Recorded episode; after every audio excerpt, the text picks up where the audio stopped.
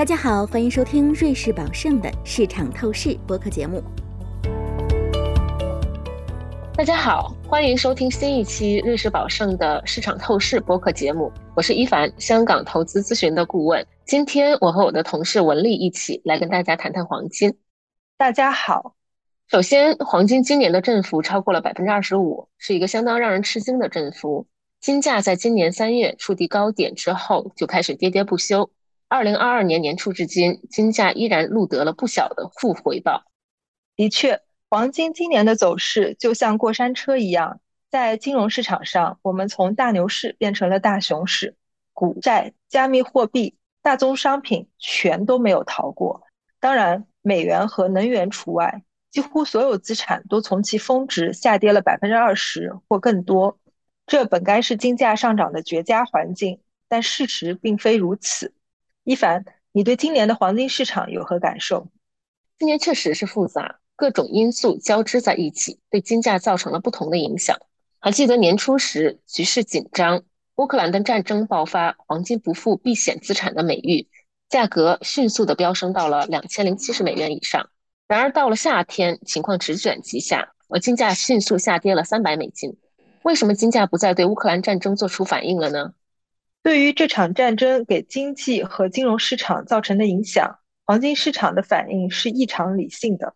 这反映在实时交易中。虽然战争仍在继续，也没有看到任何近期的解决希望，但是战争对金融市场造成的后果，在过去几周和几个月里也没有改变。事实上，影响似乎并没有最初担心的那么严重。欧洲在应对能源危机方面做得非常好。并没有因此耗尽天然气，全球石油仍然充足，地球其他地方也并没有遭受任何与战争相关的严重供应短缺。因此，黄金市场的表现正是对这种地缘政治冲击的正常反应。随着地缘政治紧张局势加剧，金价开始上涨，表现在从一月初的每盎司一千八百美金上涨到冲突爆发前的每盎司一千九百美金。冲突爆发后的几天里，金价继续飙升，直到每盎司两千零七十美金的峰值。听起来这确实是有些像在传言时买入，事实兑现时卖出。回头看，这的确是一种买入传言，卖出事实。但我们在中东战争、阿拉伯之春或阿富汗战争期间都经历过这种情况，这就是我们不把黄金视为地缘政治对冲手段的原因。而且我们还需要考虑战争和能源危机对欧洲经济及欧元的影响。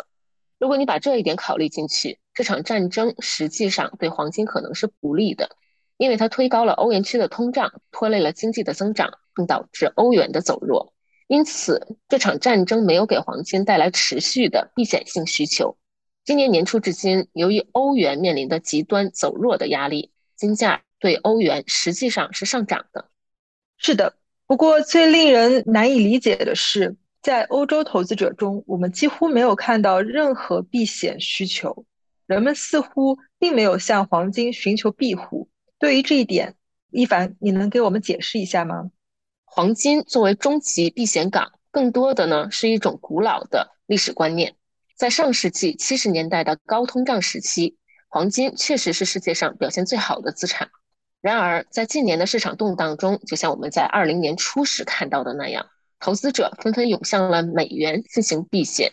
我相信这与市场的流动性有很大的关系。我们以前谈到过，投资者对黄金的需求是金价的重要驱动力。但是在今年，黄金的 ETF 出现了持续的巨额的赎回。今年全球黄金持仓量从早些时候的1.07盎司下降到了现在的9600万盎司。投机方面的交易也是如此，非商业净多头寸也处于多年以来的低点，所以黄金实际上正在被剔出投资者的投资组合。很早以前，我们就很难认同欧洲能源供应会出现短缺的观点。从欧洲目前的天然气储量来看，尽管俄罗斯缩减了出口，但存储水平仍高于季节性平均水平。考虑到这一点，我们仍然认为。能源风险被严重高估了，无论是在能源市场还是在欧洲股市。例如，从欧洲工业股相对于美国工业股的相对表现来看，市场在定价欧洲去工业化，也就是说，欧洲的制造业比重将持续下降。但我们不认为这个会发生，欧洲制造业将会复苏，而这其实对黄金意味着利好。为什么呢？因为欧元对美元汇率已经超跌了。目前，只要欧洲形势稍有好转，欧元对美元汇率的正常化可能会给黄金一些提振。嗯，但是不要误会我的意思，这不会引发金价大幅上涨。我预期的是，金价肯定会从欧洲复苏中受益。我觉得今年有趣的是，如果剔除今年走强的美元，你会发现金价对多数货币的汇率都创下了新高，包括英镑和日元。这确实很有趣，因为英镑和日元是全球主要货币中表现最差的货币之一。呃，我在这里就不展开来讲，但我认为公平地说，这种弱势显示出投资者在一定程度上。对英国和日本的政策制定者不信任，而这个时候，黄金就可以成为英国和日本投资者的对冲手段。有道理。让我们先回到能源危机，当然还有与之相关的通胀的话题。我们已经看到欧洲能源价格的惊人涨幅，天然气和电价分别上涨了四倍左右。虽然只是暂时的，但通胀问题不仅欧洲有，美国也有，全世界各地都有通胀。黄金素来对冲通胀的美誉，可是今年的金价一直颓势，对此你怎么看？我们正在经历的通胀不是你说的那种通胀，因为这次通胀与对美联储的信任无关。相反，市场表现出了对美联储的信任，因为市场对通胀的预期并未失控。证据就是美元指数升至几十年来的高点，实际债券收益率也在上升。今年。这两个因素一直都在拖累金价。事实上，我甚至可以说，考虑到美元如此强势和实际收益率如此之高，黄金的表现已经相当具有韧性。不过，真的让人难以相信，现在的通胀和上世纪八十年代初一样高，而黄金市场的反应却完全不同。是的，乍一看，现在的情况与上世纪八十年代有这些相似之处。但如果你仔细观察，就会发现实际存在许多差异。在金本位制时期，黄金价格被人为的压低在每盎司三十五美金。众所周知，金本位制和布莱顿森林体系的固定汇率制在七十年代初倒塌，这意味着黄金市场需要在接下来的几年里找到平衡，而央行则进入了一个全新的时代。此外，在一九七三年和一九八零年的两次石油危机期间，世界更多依赖的是石油。我想，这就解释了为什么八十年代并不是衡量当今黄金市场的好标准。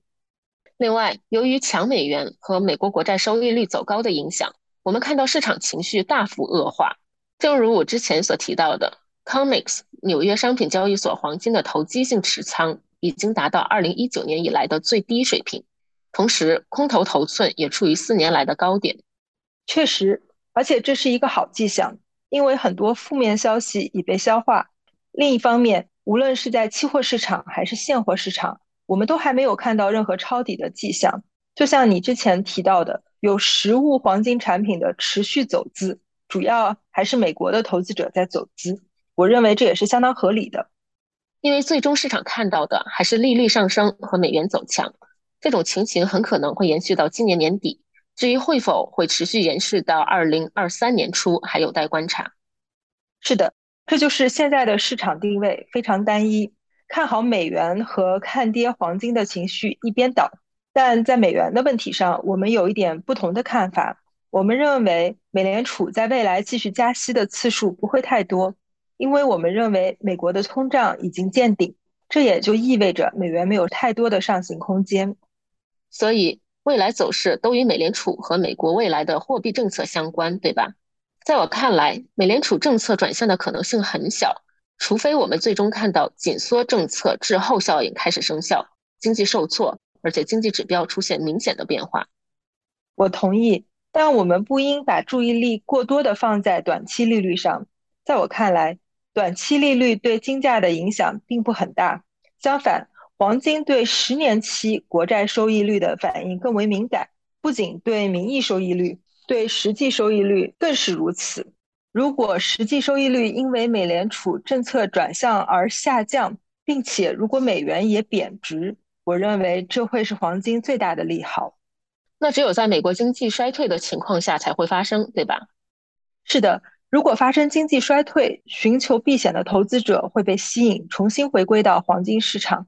这一点我十分确信。然而，目前这不是我们的基线情景。尽管我们不得不承认，衰退的风险正在上升。在我看来，目前对黄金最重要的问题是：美国是否会出现衰退？如果是，会衰退到什么程度？其他因素，比如央行买入或亚洲的实物需求，目前这些似乎根本不重要。央行是今年黄金的净买家，不过今年的购买主力主要是一些已经有很多储备的小央行。值得注意的是，俄罗斯在过去几年储备了大量黄金。从今天的角度来看，这种做法还是蛮有道理的。这个评论很有趣。近年来，俄罗斯央行一直是黄金最大的买家之一。与此同时，他们已将美元储备从2013年的一千五百多亿减少到几乎为零。在今年发生的一系列事件的背景下，包括俄乌冲突和对俄罗斯实施的制裁，这让俄罗斯央行的行动有了些许不同的视角。事实上，我非常确信，以俄罗斯央行为典型代表的部分央行，把黄金当做了一项对抗美国的政治声明。那么，亚洲需求如何？你怎么看待印度和中国市场？今年到目前为止，亚洲的食物需求分歧很大。疫情过后，印度的需求一直在恢复。之前呢，有大量的需求受到压抑。因为历来对黄金首饰需求很大的节日、婚礼和其他社交场合大幅减少，同时印度市场也正在经历一场由政府主导的转变，试图将民间储存的实物黄金转变为有实物黄金支持的金融产品。然而，以卢比计价的黄金价格也创下了新高，这可能会让许多自然买家望而却步。此外，我们还看到印度进口了大量价格较便宜的白银，至今已有六千多吨。而中国仍然在以独特的方式应对疫情，许多地区都已实施了动态封锁。最重要的是，中国经济正承受巨大的冲击，因此黄金投资也会受到拖累。我们确实需要看到投资者重回黄金市场，才能确认一轮完整牛市的形成。所以，中国也没有避险需求，这真的很奇特。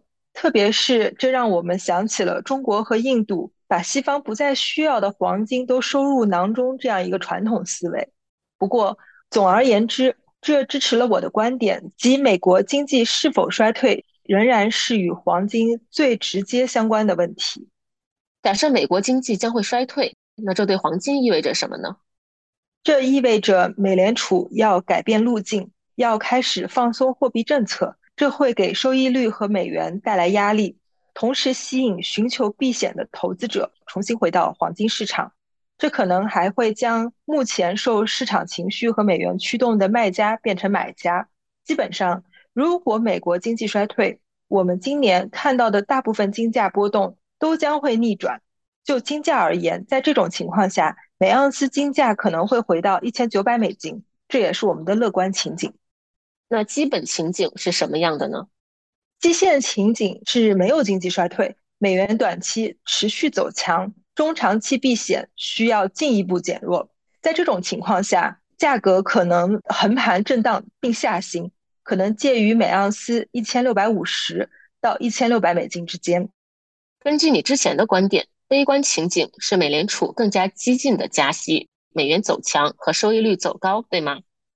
是的，这可能会导致更多由美元和市场情绪驱动的抛售，并最终打开买入机会。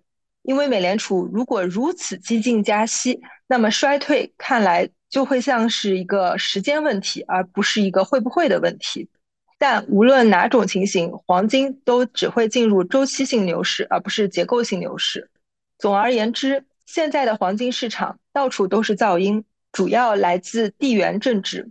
但实际的基本面影响主要来自美国的货币政策和美联储，除非出现重大意外，否则我们预计黄金市场不会出现重大波动，既不会大幅上涨，也不会大幅下跌。整体来说，黄金价格应会保持区间震荡。以上是我们本期的内容，谢谢大家收听，我们下期再见。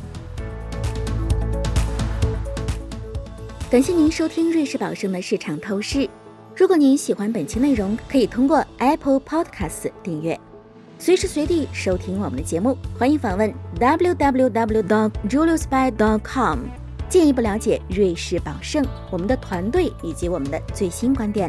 我们将在下一期节目中为您呈现崭新内容，欢迎当时收听。